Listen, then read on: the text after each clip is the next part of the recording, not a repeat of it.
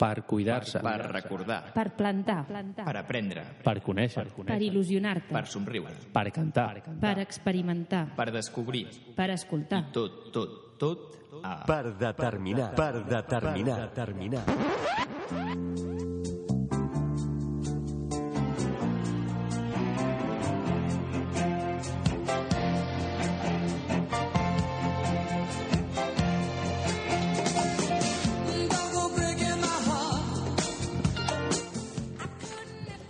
Benvinguts tots al tercer programa del 26 d'octubre de la nostra quarta temporada. Avui tenim el gustàs i ens fa moltíssima il·lusió tenir aquí amb nosaltres a una entitat que porta molts anys fent coses pràcticament impossibles i coses que mm, jo i mi tipo físico no m'ho permetrien i no sé si els del meu equip tampoc s'ho podien permetre. Eh, però bueno, avui tenim aquí els Falcons de Barcelona, que són els cracs de les figures humanes, i tenim aquí a nom seu el Sergi Calvet, el David Garcia, a la Cristina Moebius i a la Marta Balluvera, que diu que no vol parlar, però parlarà finalment. I bueno, amb això i moltes altres coses, comencem el programa d'avui. A més, i com sempre, em queda només saludar aquí a la meva mà esquerra, que Bona sempre nit. és mà esquerra, perquè no, Sí, no estic a la dreta. Estic a l'esquerra, sí. El Guillem. Com estàs, Guillem? Molt bé, què tal? Sí? Sí. Avui ha anat bé l'alemany, com sempre? Avui he anat bé, he sortit a les 8, he arribat puntual, o sigui, Sí, cap sí, jo, problema. jo he flipat. A les, a les Sí. dos, a dos quarts de nou Ja estava aquí. estaves aquí. Eh, I bueno, també tenim aquí a la Irene. Hola, Irene. Hola, puntual també. Sí, sí, sí. Al límit, eh? Al límit, al límit. M'has fet canviar aquí la cinturia. I bueno, aquí tenim a l'Oriol. Hola, Oriol, com estàs? Molt bona nit, Sergio. Sí, no, no vull deixar Aquí, parlar. sí. Ara sí? sí, em deixes parlar? Ara sí. Molt bona nit, Sergio. Què tal? És que quan s'omple això de gent costa una mica controlar el tema dels botonets. Bueno, ja està, solucionat. Bueno, Perdono. bueno i ara sí, que parlin, que s'acostin al micro, que se pronuncien. Cristina, molt bones, com estàs? Hola, què tal? Sí, Bona pots acostar-te una mica més? Una miqueta més? Vale, perfecte. Bueno, doncs aquí tenim a la Cristina. Hola, Sergi. Hola, bona nit. Sí. Bueno, i també tenim aquí el David. Bona nit. Què tal, David? Doncs bé, Sí, i també tenim a la Marta, que la Marta pot dir un hola des de dalt, des de, des de lejos. Hola a tothom. Bueno, veus, al final ha parlat. Ja, objectiu complert. Bueno, i ara només queda donar pas a la meva col·laboradora del Medi Ambient, a la senyoreta Irene. Avui de què ens parlaràs? Dels cabells. Dels cabells? Pues vinga, tu també, tu tens molts cabells, eh? Sí, a mi me'n sobren. Jo en regalo, si algun vol. Ostres, ui, la veu. Sí, la veu, la veu. També regales la teva veu, no? Bueno, doncs ara, amb això, comencem amb la teva sintonia i endavant amb Recicla't científicament. El cabell, com cap altra part del nostre cos, no està allà per casualitat o decoració, sinó que respon a una necessitat bàsica fonamental. I en el cas del cabell, la seva funció és de protecció. Deixeu-me abans, però, de continuar amb, amb la secció, de fer una petita puntualització. Anomenem cabell el que tenim al cap i la resta que tenim al llarg del nostre cos és el pèl. Val? Que a vegades confonem els termes i cabell és únicament el que tenim al cap i la resta l'hem de denominar pèl. Val? Molt bé, doncs cabell i pèl. Exacte, Per tant, avui parlem del cabell. Perfecte. Sí? Penseu que al cap tenim entre 100.000 i 150.000 cabells. Creix uns 11 centímetres l'any i un cabell el podem tenir fins a 5 anys amb nosaltres. Però aquí ve la meva pregunta i el kit de la qüestió de la secció. Per què els cabells se'ns tornen blancs? Perquè aquí ningú per ara té el cabell blanc. Per, què amb el per, temps? Per sort no. Eh, doncs no ho sé, per què es tornen blancs els cabells? Clar, i a banda, per què si la keratina és de color blanc, nosaltres tenim el cabell de color negre, ros o castany, i després amb el temps se'ns tornen de color blanc, que seria com l'origen. No? Eh. Per què tot això? Doncs ara us ho explico. Podríem dir que el nostre cabell és ori- originàriament sempre blanc, com us deia, però tenim un, pigne, un pigment perdó, que el tenyeix, que és la melanina. De fet, tenim dos tipus de melanina. Un tipus de melanina fosca, que s'anomena eumelanina, i que pot ser d'un color més marronós o castany, o d'un color més aviat negre. Per tant, per exemple, les persones que tenen el cabell completament negre tindrien aquest tipus de melanina. Per exemple, el meu cas. Mm -hmm. Jo tindria aquesta d'eumelanina de tonalitat fosca. Ostres, tu. Sí? I després tenim el segon tipus de melanina, que és la feomelanina, que és d'un color més, més vermellós. M'ha feo. Mm, Això ja ve a gustos. No hi ha Jo- ningú aquí que sigui pel roig, no? Ui! Más, más bonito, más bonito. Aleshores, unint les dues varietats de melanina, obtenim totes les diversitats de colors i tonalitats que puguem trobar en els éssers humans. Aleshores, combinant aquestes dues, ton- tonali aquestes dues tonalitats de pigments o aquests tres tipus de coloració, obtindrem tots els colors possibles que tenen les persones.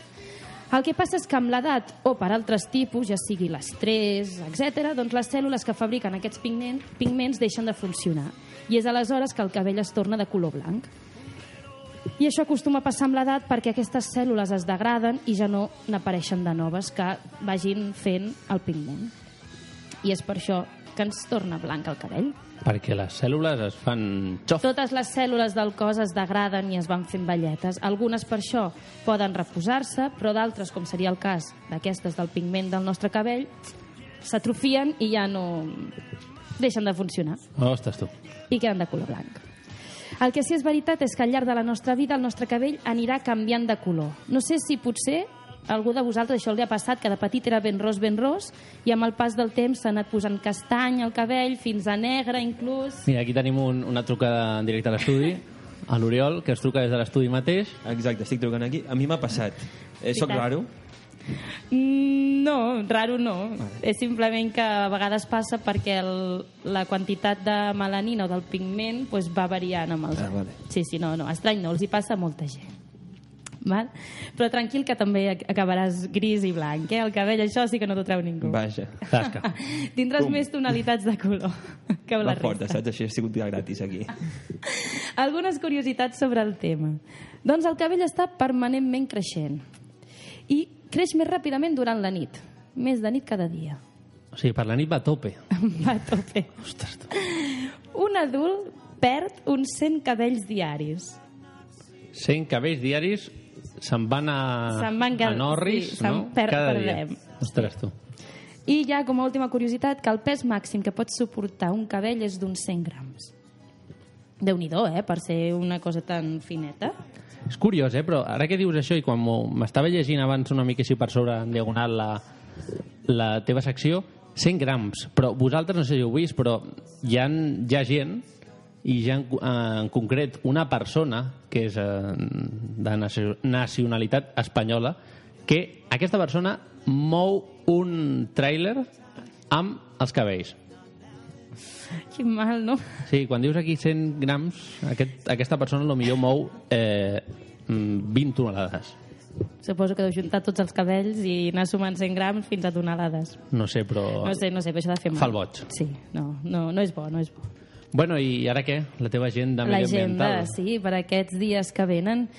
Per una banda, us proposo dos tallers sobre el consum. El primer d'ells, el dia 4 de novembre, de 6 a 8 del vespre, doncs ens apropa a saber les estratègies que s'utilitzen per persu- persuadir-nos i orientar les nostres decisions de compra.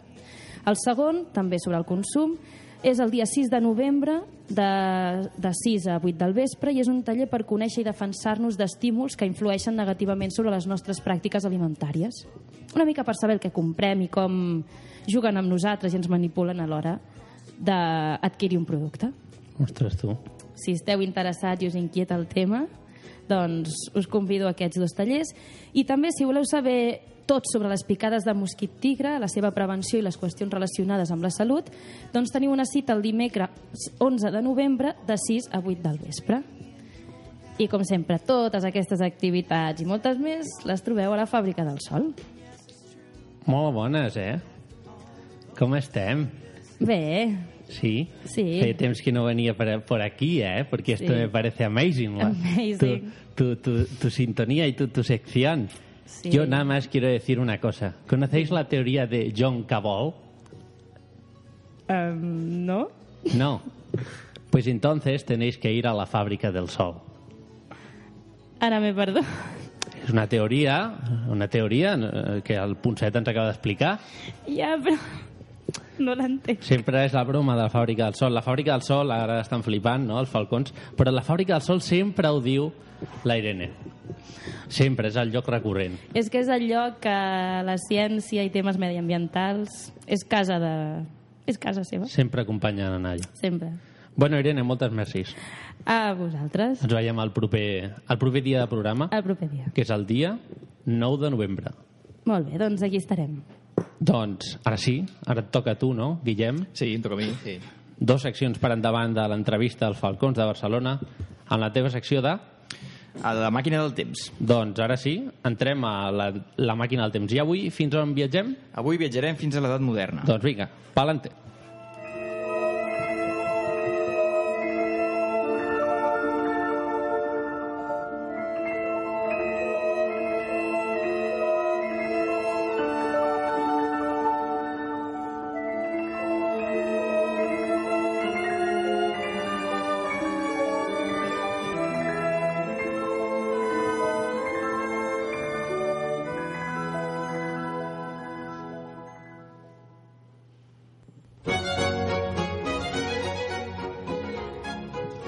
Viatgem avui fins al segle XVI, concretament fins al 26 d'octubre de 1520, data de la coronació de Carles I d'Espanya com a emperador del Sacre Imperi Romano-Germànic. Carles I havia nascut l'any 1500 a Gant, l'actual Bèlgica, fill de Felip el Vell i Joana de Castella, mal anomenada la Boja. El seu avi patern era Maximilià d'Habsburg, membre d'una de les cases reials més antigues d'Europa, originària d'Àustria. Aquest origen acabaria donant nom a la dinastia dels Àustries, de la que Carles en fou continuador. Com a descendent de reis i emperadors, el jove monarca va heretar diversos dominis que abastaven bona part del continent europeu i que incluïen, atenció, el regne de Castella, el d'Aragó, el de Nàpols i Sicília, els Països Baixos, el Franc Comtat, l'imperi germànic i totes les possessions espanyoles d'Amèrica. Era, no cal dir-ho, el rei més poderós del seu temps, tant que se'l coneixia amb el sobrenom del Cèsar. Al llarg del seu regnat, Carles va dedicar tots els seus esforços a unificar políticament els regnes hispànics de Castella i Aragó, combatre els turcs per mar i per terra, intentar frenar l'avenç del protestantisme i expandir l'imperi espanyol d'ultramar. Cansat i afectat per la gota, va abdicar l'any 1556 en favor del seu fill i successor, Felip II, qui continuaria el llegat del seu pare. Bé, per tots aquells interessats en conèixer més detalls sobre el regnat de Carles I, sapigueu que cada dilluns a les 10 de la nit s'emet a, televisió, a Televisió Espanyola Carlos Rey Emperador, una sèrie que retrata la seva vida, a la vegada que fa un interessant repàs a la història d'Espanya i d'Europa. No sé si l'has pogut veure, aquesta sèrie, Sergio? No, però jo tinc seguidors a casa, Sí? la meva família ho, la veu Sí? i l'escolta, i a mi una cosa que m'encanta d'aquesta edat i que si vols eh, podem anar moltes més vegades és la música. La pujo una mica, eh? Puja-la, puja-la.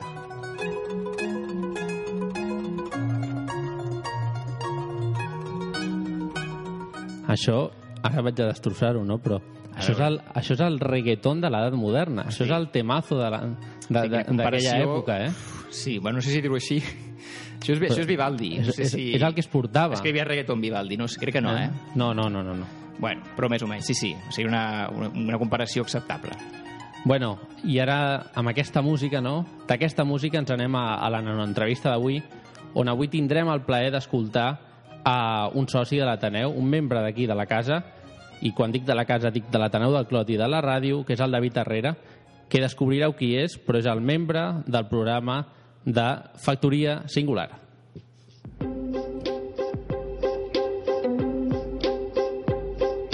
Hola, sóc el David Herrera i el meu color preferit és el negre, encara que segons el dia a lo millor podria dir el vermell. Porto a l'Ateneu del Clot des de, diré que des del febrer passat i estic col·laborant en, en un programa junt amb uns altres dos companys en un programa de ràdio que es diu Factoria Singular.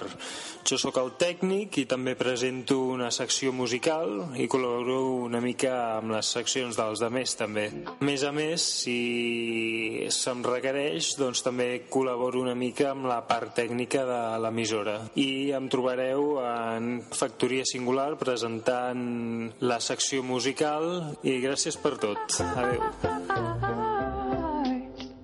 When it breaks my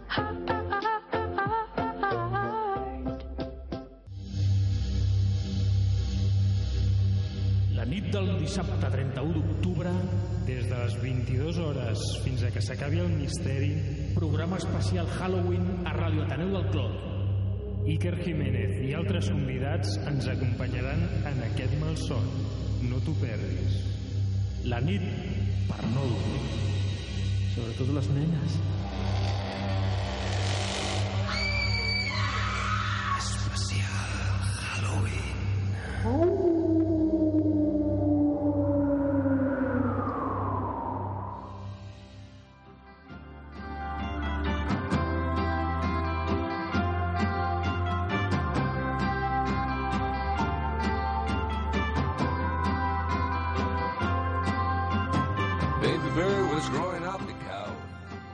Sense perdre més temps, perquè avui no es pot perdre, som molta gent i molt interessant l'entrevista que ens espera.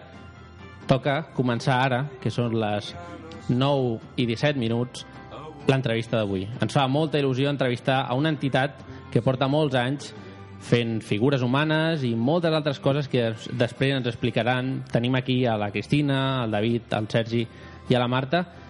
I bueno, ells són els Falcons de Barcelona. Falcons es va constituir com a tal el 2002 com una idea d'alguns components dels castellers de Barcelona, però és una activitat que ve de lluny. De fet, el 16 de febrer del 1862, de la mà de... Ara aquí és quan, quan la pifio, no? De Miroslav Tirs, de Bohèmia, i el comerciant Jindrich eh, Fugner, va néixer a Praga l'associació gimnàstica Sòcol, que vol dir Falcó en txec.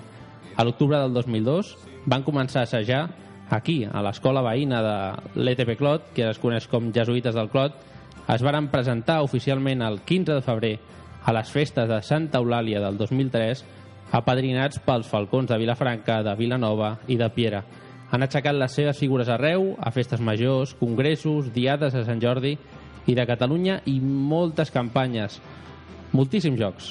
Aquí amb nosaltres la Cristina, el David, el Sergi i la Marta que si vol es pot acostar i, no, i que no estigui tan allà perquè ja hi tola i per tant ja està dintre d'aquí de, del programa ficada de potes la data de presentació oficial, i aquí començo amb la primera pregunta, que va ser el 15 de febrer, i el primer naixement, que va ser el 16 de febrer, però de fa molts anys, això és una casualitat?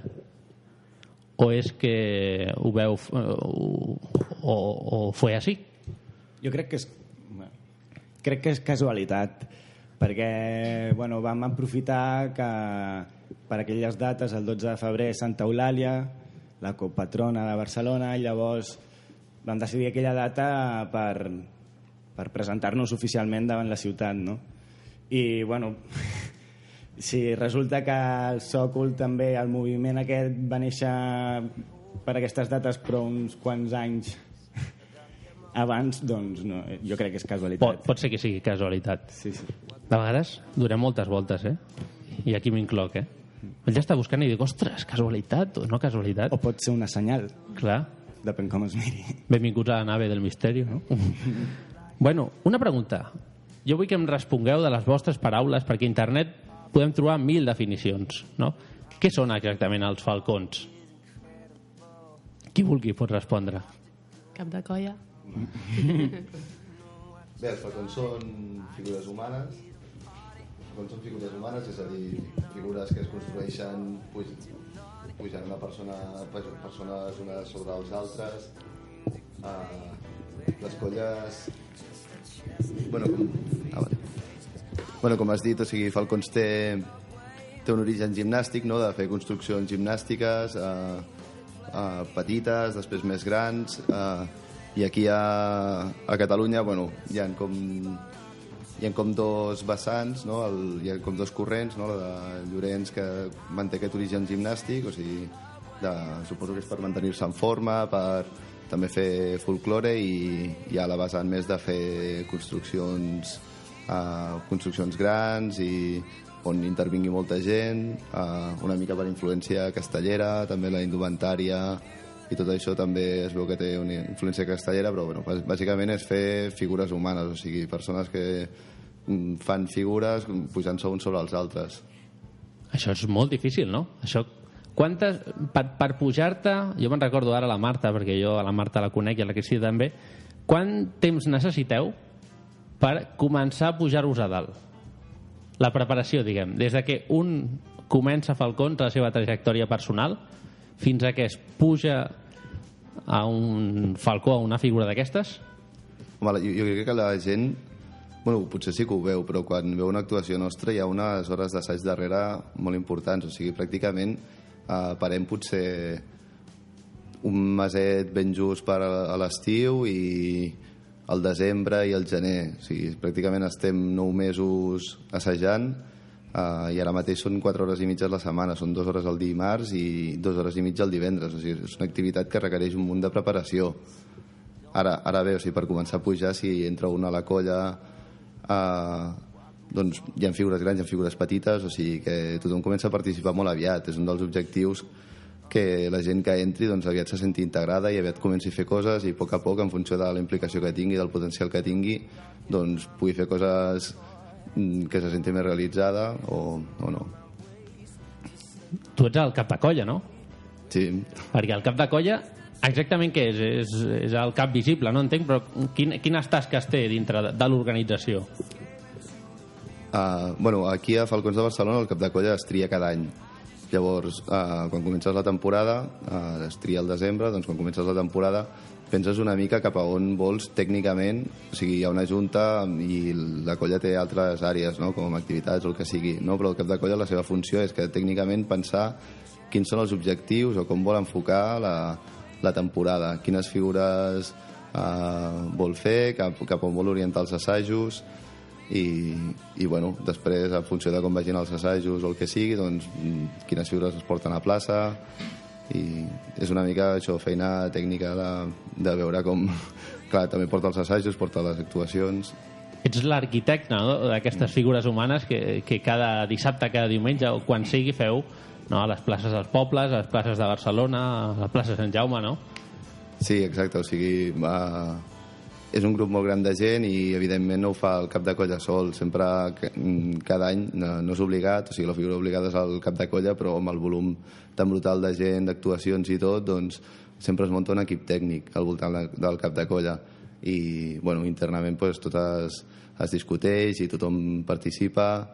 I clar, perquè és una feina que un- una persona sola a, a més a més sense cobrar ni, ni res amb la feina que tinguis o el que sigui, una persona sola no podria fer Clar, perquè tu ho has dit, no? sense cobrar tots allà sou voluntaris i tots treballeu per una cosa que es diu fer caliu i, i fer falcons, no? Suposo. Exacte.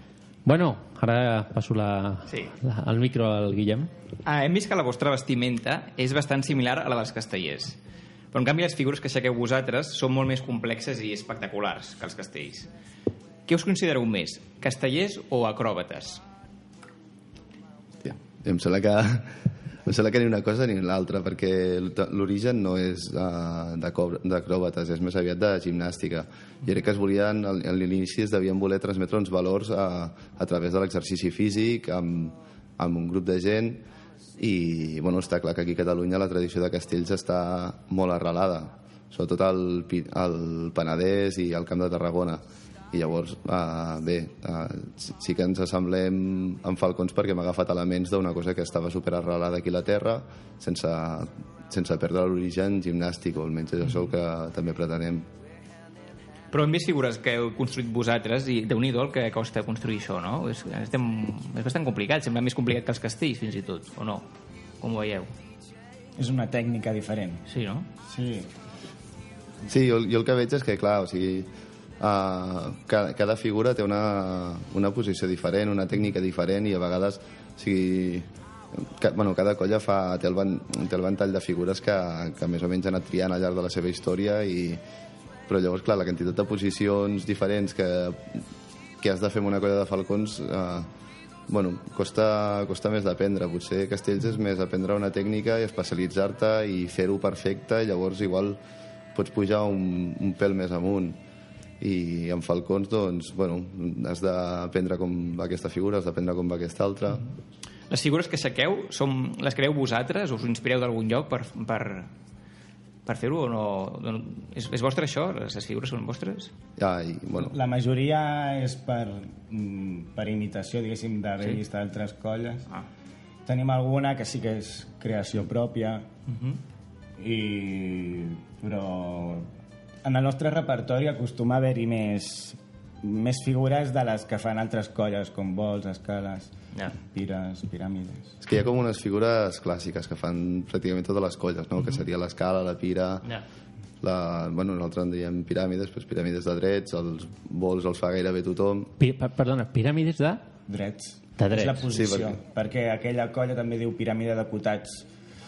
Ah. I, clar, és a dir, és, és, no hi ha com un llenguatge estandarditzat, no? Cada colla agafat doncs, de, la, de la influència que ha tingut, no? Potser Clar, entre- totes us realimenteu una mica, hi ha no? alguna colla que és més creativa, que té en el seu repertori figures que potser sí que han sigut ells, no? que potser al ser més pocs, al ser una colla més petita, doncs s'han adaptat i han creat més figures o han, o han modificat alguna, no? però perquè... Mira, no. Sí, però bàsicament hi ha les figures que fan totes les colles i les figures que cada colla s'inventa. Nosaltres ens n'hem inventat unes quantes que moltes després s'han copiat altres... s'han copiat altres colles que això també ostres, fa gràcia Clar. que una figura que surt de Falcons de Barcelona després la veus fer en una altra plaça, en una altra colla doncs bueno, també és un motiu d'orgull per la colla Hem vist que aixequeu diversos tipus de figures, hi ha estàtiques, dinàmiques i complementàries. Ens podeu explicar en què consisteix cadascuna d'elles? A grans trets? La Cristina, que no, no ha parlat, Ah, eh? sí. Exacte, exacte. Que m'han robat el micro. Encara te'n robarà la Marta. Doncs, eh, què hem dit? Estàtiques, Sí, dinàmiques... eh, estàtiques, dinàmiques i complementàries. Bé, diguéssim que les estàtiques serien com l'escala o la pira. L'escala és la figura més típica, que és en, en forma de triangle o de piràmide. Llavors, eh, diguéssim, són les que, no, les que no es mouen. Ja poden ser més grans o més petites. Llavors hi ha una altra sèrie de, de figures que en direm dinàmiques, que tant poden ser eh, de cercavila o, o figures principals que es fan durant l'actuació. Llavors poden ser, per exemple, eh, tenim una figura que són les planxes, que és un pilar de tres, amb gent al voltant. Llavors, eh, quan s'aixeca la figura, el que fa és que es dona una volta.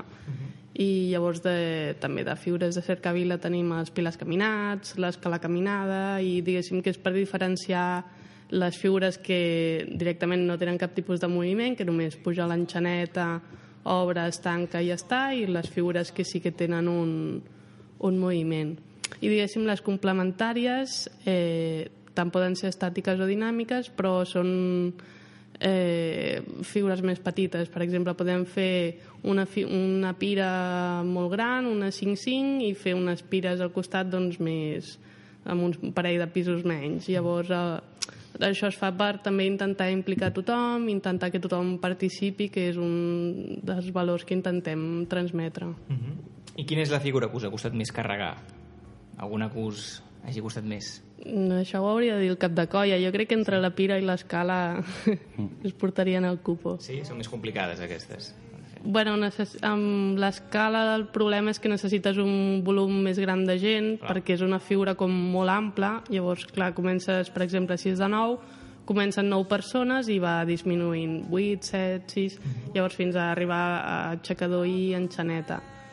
I també per la dificultat tècnica que comporten. Per exemple, la, la pira es necessita molta menys gent, però ha d'estar molt més ben quadrada, bueno, és tota una sèrie de requisits que ho fan que hagis de fer un munt d'assajos, com ens ha comentat el, el Sergi. Una pregunta, perquè això ens agrada a nosaltres saber-ho i sempre ho preguntem als convidats, més a nivell emocional, no? Quan esteu pujant per fer d'enxaneta, esteu tocant la gralla, que jo sé, Cristina, que tu la toques, no? Sí, sí, estàs ben informat. I, I totes les coses aquestes, què sentiu? Emocionalment, eh? O sigui, estoy aquí, m'ho estic passant perfectament, o, o què sentiu? Si amb una paraula o intenteu dir dos o el que sigui. Bé, jo crec que depèn de l'actuació. Evidentment és el mateix actuar a plaça Sant Jaume amb la plaça plena, l'actuació de la Mercè, que és com una de les principals, que una actuació més petiteta de barri, o, o depèn. Però, no sé, un orgull per dins, jo què sé, per exemple, la Mercè passada eh, va tenir els i baixos, va ser una actuació complicada, però que vam, ho vam donar tot, i llavors, doncs, no sé, al final hi ha una explosió de sentiments allà que, no sé, jo em vaig posar a plorar, per exemple, i, no sé, alegria de, de poder-ho compartir també amb la gent que tens al voltant. Bueno, a dins de la figura jo eh, el que sents sobretot o el que hauries de sentir sobretot és concentració bàsicament, no? I a veure cap on si ve algunes travades i bueno, imaginar-te, ja que estàs a dins, imaginar-te com va la figura, no? que això t'ajuda també per on et pot venir el cop Mm, I, per exemple, si estàs a fora, sobretot, és, és també concentració, no? per d'alguna manera, però... No sé, I més enllà el sentiment és doncs, com a la vida quotidiana, no? Treballes per un objectiu i quan l'aconsegueixes doncs, reacciones i et dona plaer, felicitat i orgull, evidentment, no? d'haver aconseguit allò que proposaves. No? A, a banda, i també, sobretot, és passar-ho bé és gaudir, i, però amb tot, no només fent les figures, sinó amb el que comporta abans o després d'aquella actuació, si és un viatge, si no fa colla, caliu, com també han comentat abans. Perquè, clar, tu que ets... M'ha sortit un, un call ara mateix. Perquè tu que ets, eh, Sergi, l'arquitecte, una mica tot això i el que vas mirant i tal, tu, clar, tu, tu deus passar uns nervis, no?, d'un un estrès puntual de dir que això se'm cau o perfecte, ens està, està sortint perfecte, no? Sí, bueno, el cap de colla Falcons eh, puja algunes figures o, o sigui, hi ha l'equip eh, tècnic i sempre bueno, es va repartint, sempre ha de quedar algú de tècnica fora per mirar de portar la figura, o sigui que però sí, re- realment ho passo millor ho passo millor dins de la figura que fora, perquè dins de la figura és el que diu el David. O sigui, estàs concentrat, estàs allí... Eh, bueno, la ment en aquell moment és com, és com zen, és només estàs pensant de que, um, que no em rellisquin els peus, que no sé què, que no em vingui un hòstia per aquí, que no em vingui per allà, no estàs pensant en altres coses. En canvi, quan estàs a fora, és, bueno, hi ha les figures aquestes complementàries, doncs ve que tot, és una mica més d'estrès, que tot vagi sincronitzat, en canvi quan estàs dins la figura només penses en, en tu, que, que, que puguis parar tot el que et vingui i més, bueno, ah, jo, és millor estar dins realment que no estar portant-la perquè pateixes bastant més portant-la. Clar, perquè per vosaltres la millor propina, entre cometes, és l'aplaudiment final i, com ahir la, la Cristina, l'orgull aquest, no? I, i després el, els plors i les coses aquestes o, o la, la llagrimeta que cau és la recompensa, no? Perquè Sí. la llagrimeta és d'alegria, no? I de... Aquest any per la Mercè, per exemple, vam fer el segon pila de quatre aixecat per sota de la nostra història i des de que el vam deixar net va fer la volta tota la plaça aplaudint és a dir, només hi ha quatre persones allà però tota la colla estem a la pinya saps? i tu, de tu depèn també és a dir, individualment fa un tot, no? I que tota la plaça estigui allà aplaudint i cridant, sembla com si també a vegades, no? com si la plaça, sobretot per la Mercè, que és quan més som- s'omple, eh, com si t'aguantessin les figures, no? És, és, és brutal, s'ha d'estar-hi allà. Per... Perquè, clar, dintre dels castellers hi ha moltes colles, no? Aquí a Falcons també, no? Moltes que us van apadrinar, de Vilafranca, de Piera, etc. I ara que hi haurà moltes més. La meva pregunta és, hi ha bona relació entre les colles? Moltíssima, sí, sí. I jo crec que, bueno, ajuda una mica que no hi ha aquesta competitivitat que hi ha amb els castells, no? D'una colla amb l'altra... Nosaltres sempre mm, intentem mirar de les altres, de les que potser sí que fan una figura més arriscada que nosaltres, doncs intentem saber quina tècnica utilitzen, quina no. Les colles més petites ens pregunten, nosaltres encantats d'ensenyar... Mm, no sé, hi ha molt, molt companyerisme, sí, sí. Uh, jo, una cosa que m'encanta de, de quan veig, uh, us veig a vosaltres i veig als castellers, i us ho diré molt clar, no? és, és, és aquest caliu que teniu no? com a colla, i després el, el, el fet gener- generacional, ai, que no em surt la paraula, dels petits no? que, que van pujant, dels grans que aneu ajudant. No? Jo me'n recordo la, la Marta en algunes eh, actuacions que he vist d'ajudar als peques, no? I, i això fa família, no? Sí, que potser eh, et fa sentir com si fos el teu criu, no? En aquell moment, vulguis o no, és la teva coseta que ha de fer una funció concreta i, doncs, tot el que tens per ensenyar-li en aquell moment, si ets tu l'encarregat d'ensenyar-li, doncs, fas. O hi ha gent, molta gent a la colla que ja els hi surt, els hi surt de dins i et donen un cop de mà. És a dir, no sé, hi ha molts valors a dins de la colla. I no només a l'hora de fer figures, sinó eh, també fem tota mena d'activitats i són activitats pues, que estàs amb tota aquesta gent que, com has dit, o sigui, és molt intergeneracional, o sigui que estàs eh, sopant amb una persona de, que potser et duplica l'edat i després estàs um, jugant amb una persona que té cinc, quatre vegades l- és més petita que tu. I això també també està bé, que xerres. Normalment moltes activitats són amb gent de, del més o menys les teves aficions més o menys el teu el teu, la teva franja d'edat en canvi aquí estàs fent una activitat que bueno, sí, teniu l'afició aquesta de fer falcons però més enllà d'això doncs, eh, altres aficions diferents i també tota, tot tipus d'edats o sigui que és bastant bonic I que es creen grups d'amics fora de, de les hores de falcons, dins de la mateixa colla.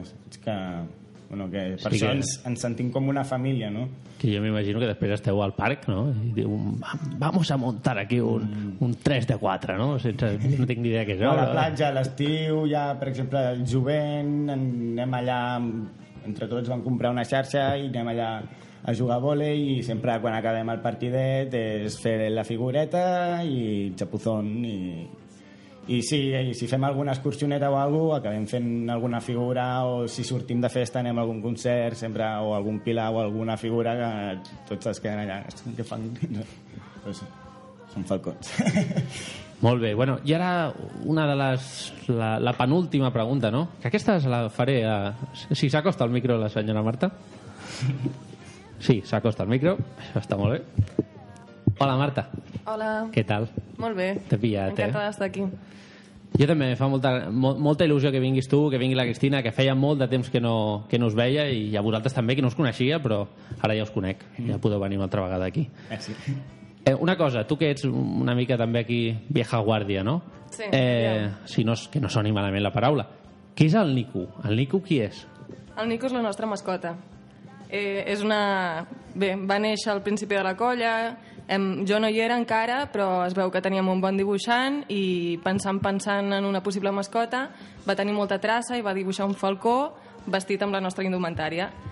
I aquest dibuix, en algun moment, fa ja forces anys, hauria de pensar... Potser, Cristina, tu te'n recordes? Quan va ser que vam anar a pintar? 2005? Jo crec que 2006. Bé, doncs era una figura, una, un dibuix que mm, el van portar a les tres dimensions fent un, una petita... figura gegantera Sí. vestit... I llavors serveix que, perquè la nostra canalla durant el cercaviles la porti. És un falcó cati, caricaturitzat. Sí, jo l'he vist i és, és molt xulo i a més fa gràcia, no? I això, això de molar, no? En una mascota que, que faci una mica de gràcia. Després nosaltres, no sé si ara l'Oriol ho està intentant, però si no nosaltres prometem que dintre d'una estona, o si no després del programa, pujarem la mascota al Nico perquè tothom ho vegi. I bueno... Depèn de la, perdona, eh? depèn de la foto potser fa por, perquè té uns ulls allà sortits... Però bueno... Bu- Buscarem, intentarem buscar la més simpàtica. A la canalla li encanta. Sí, sí, se Eh, Tu penses que nosaltres si posem una molt lletja o, o que faci por, perdem oients. Això no ens ho podem permetre. Bueno, i ara ja per acabar l'entrevista us convidem a que us quedeu després una mica de publi, no? I per això tenim aquí la Cristina, que jo crec que és les relacions públiques, aquí una mica de, dels falcons, no? Sí, digue'm. Si la gent vol enganxar-se a això, a aquesta droga dels falcons, si em permeteu l'expressió, no? o aquest, aquest gusanillo, com ho pot fer? Com pot participar dels falcons? Bé, doncs, com ha dit abans el Sergi, tenim un parell d'assajos. Els dimarts assagem de 7 a 9 a la Casa dels Entremesos, la que és la, la nostra seu social, que està a plaça de Beates número 2, al costat del Mercat de Santa Caterina. I llavors els divendres fem l'assaig principal o més gran, diguéssim, que és a, a l'Escola Pere Vila, a Llar de Triomf, de eh, 8 i mitja a, fins a les 11.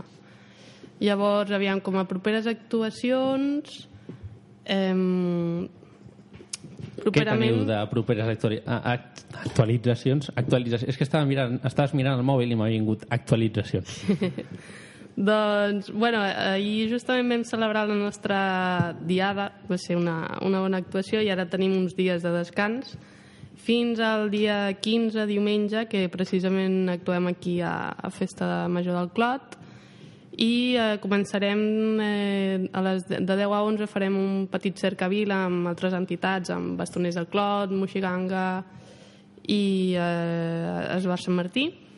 I llavors després actuarem a les 11 a plaça Valentí al Mirall i després al novembre a finals tenim una actuació eh, al Manac pel 50è aniversari de, de la Goodman i després, per últim, en principi, una actuació a Sant Andreu el dia 28 o 29 que encara està per confirmar el dia. I ja no sé que surti res més, ja tancaríem paradeta per aquest any. Molt bé.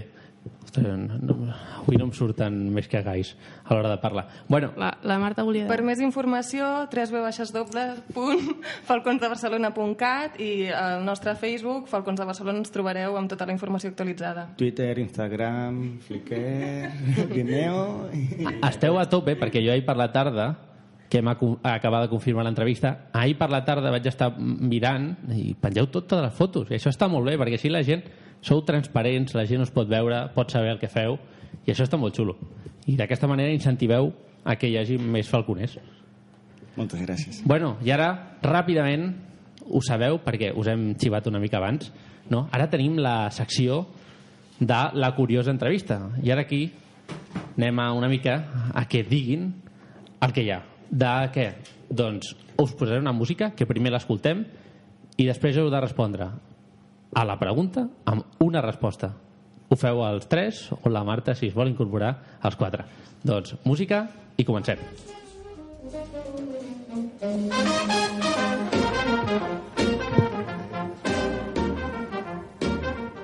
Doncs això, pregunta, resposta. Formació? Actor de doblatge. Jo, jo sóc informàtic. Informàtic, molt bé. Jo estic estudiant el màster d'advocacia i també faig de becària en un despatx. Treballadora social. Color preferit. Blau, taronja, depèn de l'ocasió. Home, el vermell, no pot ser d'una altra manera. Jo, per portar la contrària, diré el blau. A mi m'agraden tots. Un llibre. El joc de l'àngel de Zafón. A mi m'agrada l'Església del Mar. A mi la trilogia de Millennium. Benvinguda a aquest món petita de la Fanny Flack. Ostres, un, un llibre molt llarg, això. Plat preferit. Albergínia, farci... Albergínia farcida. T'a- T'agrada cuinar? M'encanta. Ostres, és- Jo més senzill, espaguetis al pesto. A mi, bueno, no és ben bé un plat, però m'encanta l'humus. Sushi. I un racó favorit, preferit de Barcelona? Búnkers.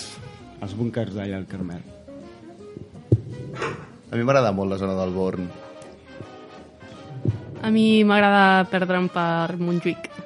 Sí, les places del casc antic. Figures estàtiques o dinàmiques, què preferiu? Dinàmiques. Jo estàtiques. Dinàmiques. Estàtiques. 50-50. I un valor que creieu que fomenten els falcons de Barcelona? Integració. Treballa en equip. Em, perseverança, superació. Germanor. Bueno, nois, moltes gràcies per estar aquí. Us convidem, us convidem a que continueu aquí al nostre estudi i ara anem a posar una mica de falques de publicitat d'aquí del nostre barri que ens ajuden a tirar una mica endavant la ràdio i després comencem amb l'agenda cultural que ve una mica carregada i que ens la porta l'Oriol Cervera, com sempre. Al Clot tenim botigues de complements. Set calçats, Rogent 79. Gèneres de punt Muset, Rogent 40. Teresa Moda Íntima, Sèquia Comtal 8. La Creativa Merchesites, al carrer Sèquia Comtal 4-6. Amb la col·laboració de l'Associació de Botiguers i Comerciants. Vols dir que això és un esmorzar saludable? Què vols dir? Home, de la caixa de 12 dònuts només m'has deixat els forats. Doncs recomana'm un dietista. Doncs al barri del Clot en tenim uns quants. Dieta Estètica Vilella, al carrer Rogent 17. Camí de Salut, Mallorca 545. Maria Casas, biòloga, plaça del Mercat 22. Naturhaus, Rogent, al carrer Rogent 81.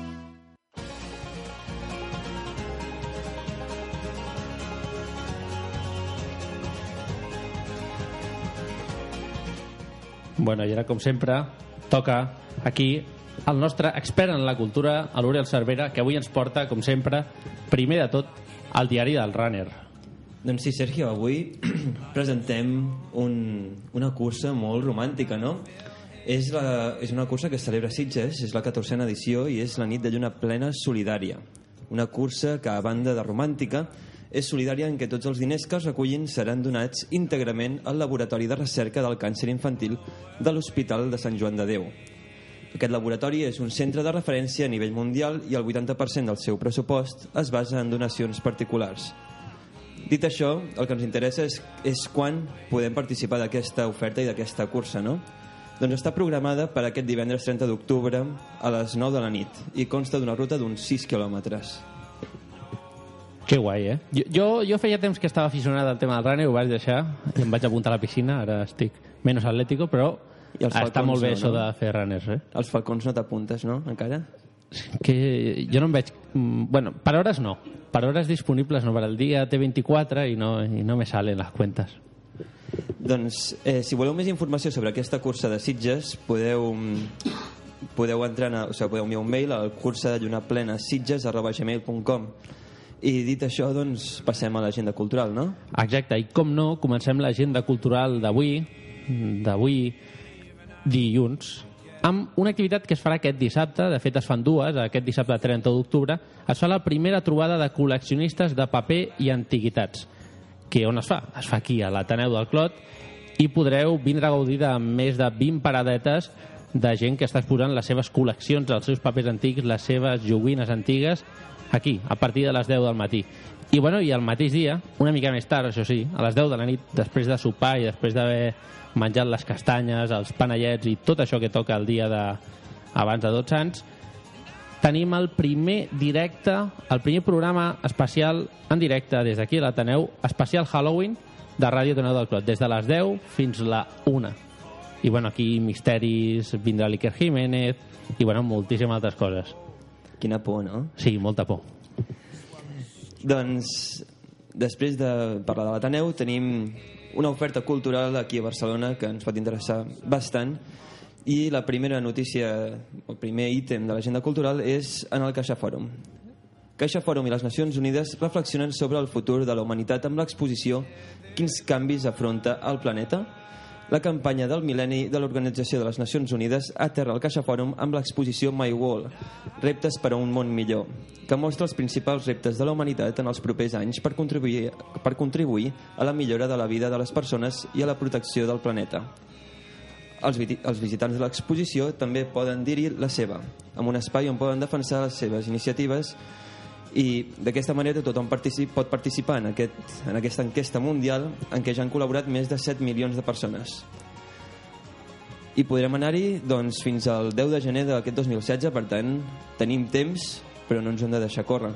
Exacte, tot s'ha de fer i s'ha de fer amb temps, perquè si no el temps es tira a sobre i al final et quedes sense anar. I què més tenim? Doncs fins al 27 de novembre a l'Espai Mercè Sala de l'Eixample trobareu l'exposició TMB en acció, que aborda els reptes del transport públic. L'exposició obre el debat sobre la contribució del transport públic a la millora ambiental. El, en concret, Transports Metropolitans de Barcelona exposa com s'ha con contribuït des de Barcelona a la reducció de consums d'emissions contaminants i, i de residus. La mostra TMB en acció un viatge sostenible aborda els principals reptes de les ciutats en matèria de sostenibilitat. Finalment, eh, si ens volem moure una miqueta, no? l'Associació de Danses de la plaça del Rei torna a posar en marxa el cicle dels de divendres a la plaça del Rei. En aquest espai, a Ciutat Vella, eh, podem anar i llavors doncs, podem participar ballant amb la gent. Com funciona? Doncs a les 9.30 de la nit es fa un taller de danses i per als més, peti per als més petits i a les 10 comença la música i el ball per als més grans. Molt bé. Ostres, m'està aquí picant darrere algú. Mm, Vaig a dir que es posi el micro. Què passa? Com esteu? Uh, Aquí. Home. És que feia, feia temps que no venia cap aquí. Feia temps que no passava per aquí, sí. Ràdio Tanel del Clot, i avui ha vingut una colla, que són els Falcons de Barcelona, que jo moltes vegades els he vist des del balcó de l'Ajuntament. Molt bones. Com esteu? Qui, qui, qui presenteu-vos una mica? És que ha arribat una mica tard. Qui sou vosaltres? Doncs els Falcons de Barcelona. Sí, mira, són graciosets, eh? Són, són gent molt graciosa, eh? Però com us dieu? Sí. David. Sergi. Cristina. Marta. Ah, mira, mira que bé. I què tal, tot bé? Per aquí us han cuidat bé, aquí a Radio Toneu de Clot, al programa de Per a Terminar? Sí, molt simpàtics. Sí? Sí. Bueno, sabeu, a mi em posen aquí per acabar dient adeu al programa i presentar la cançó que posarem ara, que la cançó és Anna Roig i l'home de tot, que és una cançó que és una versió al francès. O sigui que endavant amb aquesta cançó d'Anna Roig. Sous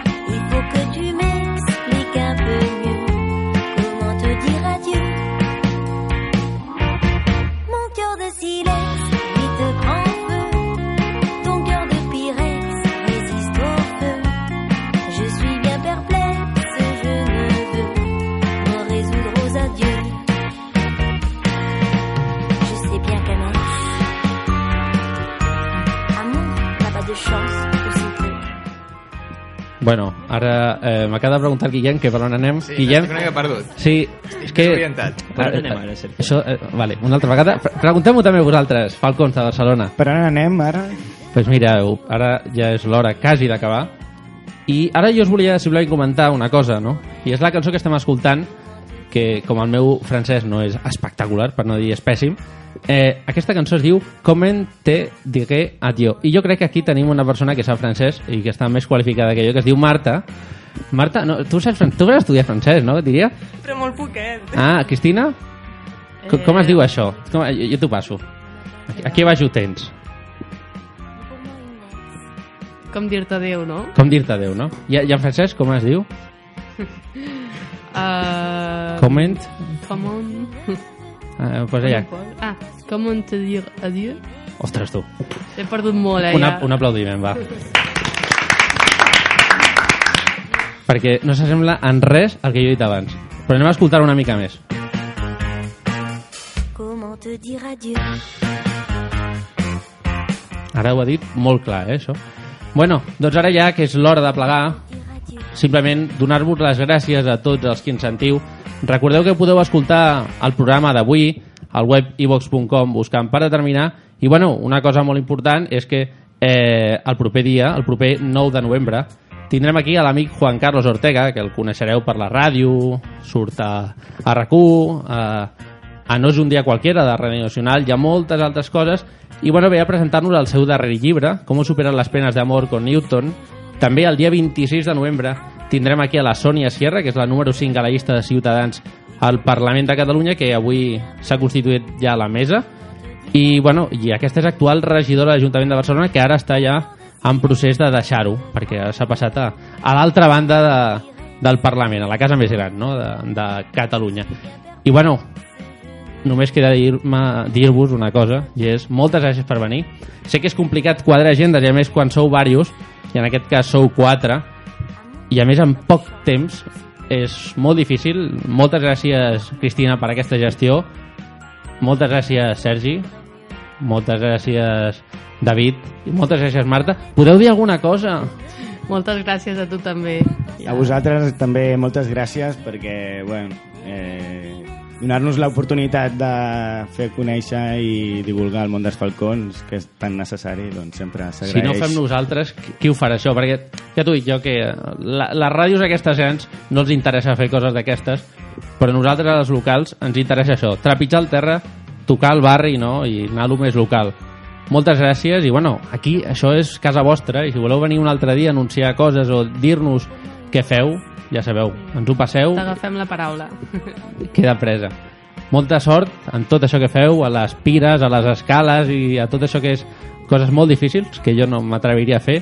I bueno, una abraçada a tots i a totes. I bueno, Guillem, Oriol, molt bé, avui. Sí? Sí, sí, sí, sí muy bien, muy bien. Ja vas cogiendo gancho, eh, Oriol? Sí, bueno, ara els divendres a ballar, ja saps. Ostres, jo no aniré, eh?